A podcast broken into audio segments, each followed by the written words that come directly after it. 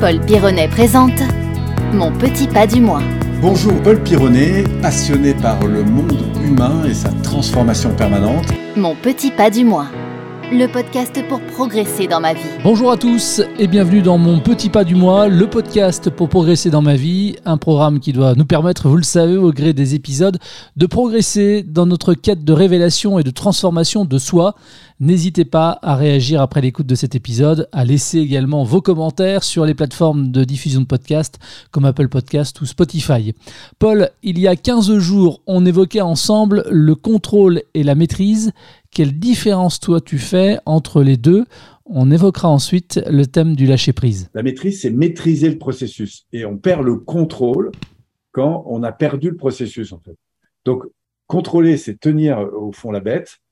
Euh, maîtriser le processus, c'est la manière de conduire la bête. Je ne sais pas si je me fais comprendre, mais c'est deux choses pour moi qui sont, vraiment différentes. Hmm.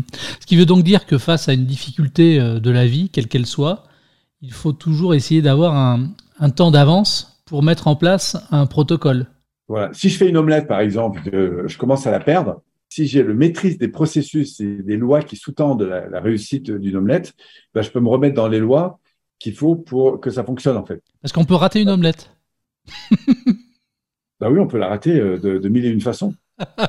Sauf quand on est passionné, parce que quand on est passionné de l'omelette, eh ben voilà. Par contre, si on, si on doit faire une omelette, qu'on n'est pas très porté par ça et que voilà, on fait pas trop attention. Mais quelqu'un qui, qui rate son omelette, si à côté de lui il a un passionné, ben, il va le voir tout de suite et il sera capable de la rattraper rapidement. Mm. Pourquoi? Parce que lui, il maîtrise le processus. Il est passionné par la maîtrise du processus je contrôle la situation parce que je maîtrise le processus. Bon, Paul, en tout cas, je te mets au défi de me trouver un passionné de l'omelette. eh bien, écoute, comment trouver Il regarde autour de lui, en plus. Laissez-nous un petit message sur le truc si vous êtes un passionné d'omelette. bon, celui qui décide d'accepter de ne pas tout maîtriser aussi, de ne pas tout contrôler, c'est celui qui s'autorise parfois à lâcher prise. D'accord avec ça? Alors, il y a deux choses dans le lâcher prise. Lâcher prise, d'abord, qu'est-ce que ça veut dire? Parce qu'on ne comprend pas toujours. Lâcher prise, c'est accueillir ce qui est et co-construire avec. Et il y a des fois, on maîtrise pas. Je peux avoir une émotion, être pris d'une émotion, je maîtrise pas, je l'accueille et je co-construis avec, en fait. Mais on se rendra compte que plus une personne accueille et lâche prise, en quelque sorte, sur son émotion, plus il y a comme une intelligence intérieure qui va faire que, du coup, elle gère mieux, en fait, cette situation-là. Donc, le lâcher prise, c'est un peu comme le joueur tu sais, ça nous est tous arrivé. Ça, tu es dans une salle, euh, une grande salle, tu as une boule de papier, tu as une poubelle à 8 mètres de là, tu regardes la poubelle, tu envoies le papier et boum, ça tombe pile dedans. évidemment, tout le monde est impressionné, à tiers refait le nous, et là, il t'en faut 7-8 avant de la remettre au bon endroit. Pourquoi? Parce qu'il y a la pression de l'enjeu, l'enjeu de recommencer. C'est-à-dire qu'il y a une partie de moi intérieure qui n'est pas relâchée. Et c'est Yannick Noah qui disait une belle phrase, il disait, la joie précède la victoire. La joie, c'est quand on a le plaisir de jouer je pense que le plaisir du jeu, JEU, ou du jeu JE, réduit l'enjeu. Par contre, l'augmentation de l'enjeu réduit le jeu, JE, JEU. Et ça, c'est intéressant parce que d'un côté, on a lâché prise. Si je gagne, c'est super. Mais si je gagne pas, c'est pas grave.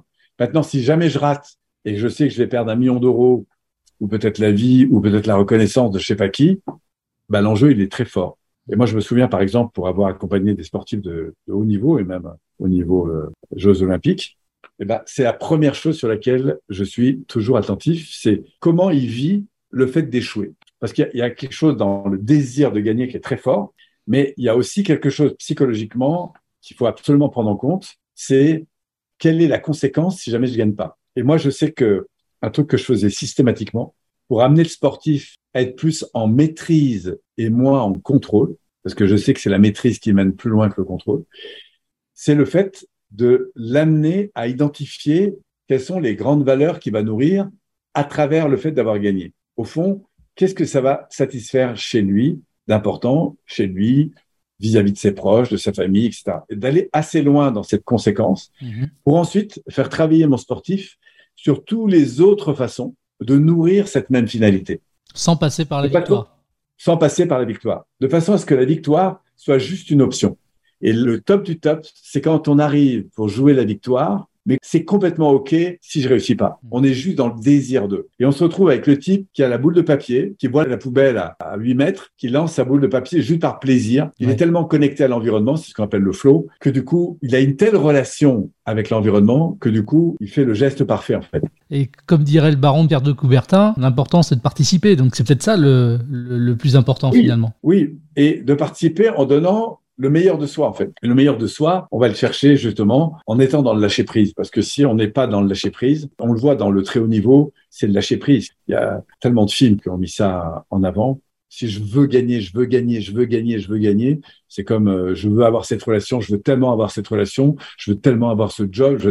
et une telle pression. Moi, j'ai beaucoup fonctionné sur ce mode-là. Je sais ce que c'est. Tu as une telle pression que du coup, tu es, tout sauf relâché. Et la performance, ça se fait de manière relâchée. Et si t'es pas relâché, tu te mets en danger aussi quelque part. Seulement. Le lâcher prise, meilleur outil pour la gestion du stress? D'accord avec ça, du coup? Bah absolument, parce que la gestion du stress, c'est d'abord une affaire, encore une fois, de relation avec soi, parce qu'en tension, on en consomme plus du, stress. Et puis après, de savoir accueillir ce stress et, le gérer, c'est une affaire de relation donc d'accueil, donc de lâcher prise à l'égard de ce stress. Euh, on a tous du stress. Moi-même, quand j'ai des grosses conférences ou des gros enjeux, bah, il est clair que je suis, euh, je suis sous l'emprise. Mais si jamais dans ma tête, je me dis, oulala, je rentre dans l'insécurité qui est générée par mon cheval, c'est-à-dire la comparaison, le jugement, surtout quand il y a eu euh, d'excellents conférenciers qui sont passés avant toi, quand toi tu arrives derrière, tu te dis, voilà, est-ce que je serai à la hauteur, toi? Et si je me laisse aller à ce genre de discours, bah, je passe dans la comparaison, dans le doute, dans des tas de choses qui sont pas forcément celles. Alors que si au contraire je rentre dans le plaisir d'être là, la chance aussi euh, d'être là et vraiment quel est le, don, quel est le message que j'ai envie d'envoyer, c'est tout à fait différent. Hmm. On dit souvent que les cordonniers sont les plus mal chaussés. Est-ce que toi, quand tu ressens cette euh, gestion du stress, tu arrives à t'appliquer, je dirais, les conseils que tu délivres à d'autres? Bah, il y a des fois, tu sais, on n'est jamais à 100%, mais je me suis beaucoup, beaucoup, beaucoup entraîné. Donc, ça peut dire que j'ai plus de stress, mais en tout cas, j'ai plus du tout les mêmes discours que je me tenais avant, tu vois. Donc, je pense que le développement personnel, à force, ça finit par fonctionner, tu vois. Ouais. voilà. Après, ça veut pas dire qu'on a plus peur. Ça veut dire que c'est comme un, pilote de course, si tu veux. Au, début, euh, plus il s'entraîne, plus il va arriver à passer vite. Euh, avec beaucoup de fluidité. Et voilà, mais ça n'empêche pas que de temps en temps, il se fasse encore des, des belles frayeurs. Les petits pas, c'est ça qui est important aussi, c'est de faire des petits pas. L'accumulation des petits pas, toujours dans le même sens. Voilà. Et là, euh, donc, pour le lâcher prise, alors, les petits pas, comment est-ce qu'on fait? Ben, Dans chaque petit pas, il y a l'occasion de lâcher prise. Mm. C'est-à-dire d'accueillir ce qui est et de co-construire avec. Parce qu'encore une fois, c'est, j'insiste beaucoup là-dessus, mais si je fais une première vidéo parce que je veux communiquer sur Internet et que je lâche pas prise sur le fait que c'est les premières et que c'est OK, je peux rester bloqué sur un détail et refaire 50 fois ma vidéo en me répétant toujours la même chose et puis me mettre tout ça au placard parce que je me dis, c'est pas fait pour moi et le laisser tomber. Maintenant, si je lâche prise en disant, bah, je donne le meilleur de moi, même Je vois ce que ça donne. Je peux être très, très surpris des résultats que j'ai. Et surtout, des feedbacks que je vais recevoir. Parce que là encore, c'est c'est un peu comme parler en public. Au début, euh, c'est compliqué parce qu'on est beaucoup dans le jugement de valeur. On est même que dans le jugement de valeur ça mm. découle de ces peurs que, que, nous avons, cette peur de ne pas être à la hauteur, cette peur d'être imparfait, cette peur euh, de déranger, cette peur de ne pas réussir, etc. Donc, on a nos peurs et je pense que plus on les accueille, mieux on va les gérer, mais c'est jamais terminé. C'est petit pas par petit pas, on finit par réussir. Et je dis souvent que la, réussite, c'est une succession de, de petits pas, d'actions de progrès orientés dans la même direction. C'est la répétition qui fait que quelqu'un qui marche sur un fil, euh, c'est clair que le premier jour, il n'y arrivait pas. Moi, je suis très impressionné par des gens qui font du timeline. Tu sais, c'est des gens qui marchent euh, comme ça euh, entre deux montagnes et parfois mmh. dans des conditions extrêmes. Et je me dis, mais comment font ces gens pour défier à ce point les lois de la pesanteur, de l'équilibre, etc. De l'entraînement, de l'entraînement et encore de l'entraînement. Et, voilà, et pour discuter avec l'un d'eux, il n'y a pas très longtemps que dans un séminaire, il disait, Polo, tu peux pas imaginer le nombre de fois où je marchais trois mètres, je tombais, je me suis relevé et j'arrivais pas à me relever. C'est-à-dire une fois qu'il était tombé, il n'arrivait pas à remonter sur la corde. Jusqu'au jour où un jour il y est arrivé. C'était juste énorme d'arriver à être pendu et au lieu de revenir, euh, bon, il était pas trop, hein, mais d'arriver à remonter sans passer par le sol, le remonter, à s'asseoir et se remettre debout. Et il m'a dit, Polo, rien que cette phase-là, j'ai mis des semaines des mm. semaines d'entraînement. Et il y a un moment donné, à force, à force, à force, mon corps, bam, il fait des choses dont j'arrive même pas à sentir intérieurement. Moi, j'ai fait du kite. Kite, c'est très compliqué. Euh, c'est beaucoup de petits paramètres pour arriver à ne serait-ce que décoller, mais chaque étape est heureusement stimulante. Mais avant d'arriver à, à, faire décoller un kite, à glisser sur l'eau, à remonter au vent, etc., tous les kiteurs qui, qui, connaissent euh, sont admiratifs des gens qui le font parce qu'ils savent par quoi ils sont passés. On en revient aussi aux exemples des, des grands sportifs. Hein, finalement, c'est des heures et des heures d'entraînement. Bien souvent, on voit la performance à la télévision, mais finalement, c'est très réducteur parce qu'on ne voit pas le travail qui a été fait en amont pour justement arriver à ce genre de performance. Voilà. Pour briller sur scène, il faut avoir beaucoup travaillé dans l'ombre. Juste une dernière question avant de se quitter, euh, Polo. Si on parle de tips encore que l'on peut euh, donner et faire, tu vois, au quotidien justement pour se mettre dans une bulle et pour lâcher prise un petit peu, sachant qu'encore une fois, le lâcher prise, ce n'est pas se laisser aller. On est d'accord avec ça. Mais qu'est-ce qu'on peut donner comme, euh, comme tips? Ah, Le premier pour moi, c'est quoi qu'il se passe, inspirer, sourire et dire merci. Pourquoi inspirer? Inspirer parce que ça me ramène à mon ressenti ici et maintenant. Peut-être de réaliser que rien n'est grave. Je peux être dans un bouchon, rater un train, euh, je respire toujours, tout va bien. Deuxième chose, c'est que quand j'inspire, au-delà d'être en, connexion avec mon niveau intérieur, le fait de fermer les yeux, si je peux le faire, hein, parce que je suis au volant, c'est pas conseillé, mais c'est juste, euh, voilà, de, de, prendre de la distance entre l'événement qui arrive et ce qui se passe à l'intérieur de moi. C'est comme si je, je retrouvais un espace intérieur, ce qui est la deuxième chose importante. La troisième, c'est que quand je dis sourire, en souriant, il y a des millions de neurones qui travaillent de manière différente que quand je fais la tête. Donc ça me détend. Voilà. Parce qu'en général, en souriant, c'est que notre psyché est en accueil à l'égard de l'environnement. Donc elle rentre un peu dans ce processus de lâcher prise. La troisième, c'est dire merci dans la tête, bien sûr.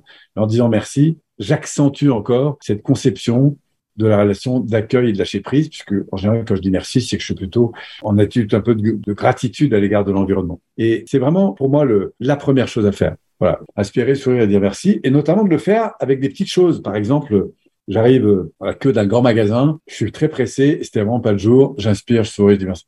J'arrive pour aller faire le plein d'essence, je m'aperçois qu'il y, a 25 voitures devant moi, et j'inspire, je souris, je dis merci. La deuxième chose, si je continue à être un peu en état de stress, c'est me dire qui aimerait avoir le problème que j'ai. Voilà, par comparaison, ça va permettre de remettre parfois certaines pendules à l'heure. De relativiser. Voilà, de relativiser. Qui aimerait avoir une voiture, avoir la possibilité de faire le plein? Qui aimerait avoir euh, le problème que j'ai en fait? M'aperçois dans la vie qu'il y a beaucoup de gens qui aimeraient vraiment avoir les conditions qui sont les miennes, y mmh. compris avec les problèmes que ça pose. Voilà. Peut-être deux petits pas en tout cas, qu'on peut traiter au quotidien dans plein de petites situations de frustration et qui, à mon avis, sont les bases d'une dynamique euh, de développement qui après peut s'accentuer de mille et une façons quand on décide euh, d'apprendre justement à mieux piloter ce cerveau, ce nerveux, son cheval finalement. Mmh. Merci Paul. Merci à toi. Merci euh, parce que moi du coup euh, j'ai fait l'exercice là à l'instant. Les gens ne l'ont pas vu, hein, mais effectivement, j'ai inspiré, j'ai j'ai souri, je t'ai dit merci. Mais en fait, euh, là encore, je trouve que c'est un petit peu réducteur parce que finalement, je trouve que avec toi, grâce à toi, et je te remercie vraiment, bah, je lâche prise pendant toute la durée de cette interview et c'est ça qui est top. Ah bah écoute, euh, génial, bravo de mettre en application. Et tu vois que si tu le répètes, euh, l'air de rien, ça, c'est les petits pas, ces petits millimètres qui finissent par faire les grands mètres. Ouais. Souvent, les gens me demandent, mais comment t'es, Polo? J'ai toujours l'impression que t'es zen. Alors d'abord, je suis pas toujours zen, mais je sais devenir zen. Et je Ouais. pense que c'est la répétition, la répétition de beaucoup de petites, euh, de petits pas comme ça qui font que du coup, ça m'aide beaucoup. Un grand merci à toi, Paul. Euh, la confiance en soi, ce sera le sujet du prochain épisode. Ça te convient du coup? Absolument. Ah bah absolument. D'abord, c'est une base essentielle, tellement essentielle pour grandir et se développer que je ne peux qu'être ravi d'avoir ces échanges autour de ce pilier essentiel. Au moment où nous euh, terminons euh, l'enregistrement de ce podcast, il est presque 19h15. Bientôt l'heure d'aller sur une omelette Alors malheureusement, ce soir, je vais pas me faire une omelette parce que j'ai mon ami François Lemay qui passe à Lyon. Je suis en Savoie. Je lui avais promis d'aller le voir. Donc je me suis dit, je vais tenir mes engagements. Je vais prendre ma voiture et je vais le saluer. Un grand merci, Paul. Merci à toi. On se retrouve dans et- 15 jours. Et au plaisir de vous retrouver tous, euh, voilà, sous 15 jours. À très vite. Merci de votre fidélité. Et ça s'appelle Mon petit pas du mois. On se retrouve dans 15 jours. À très vite. C'était Mon Petit Pas du Mois, le podcast pour progresser dans ma vie. Un programme disponible sur l'ensemble des plateformes de diffusion de podcasts.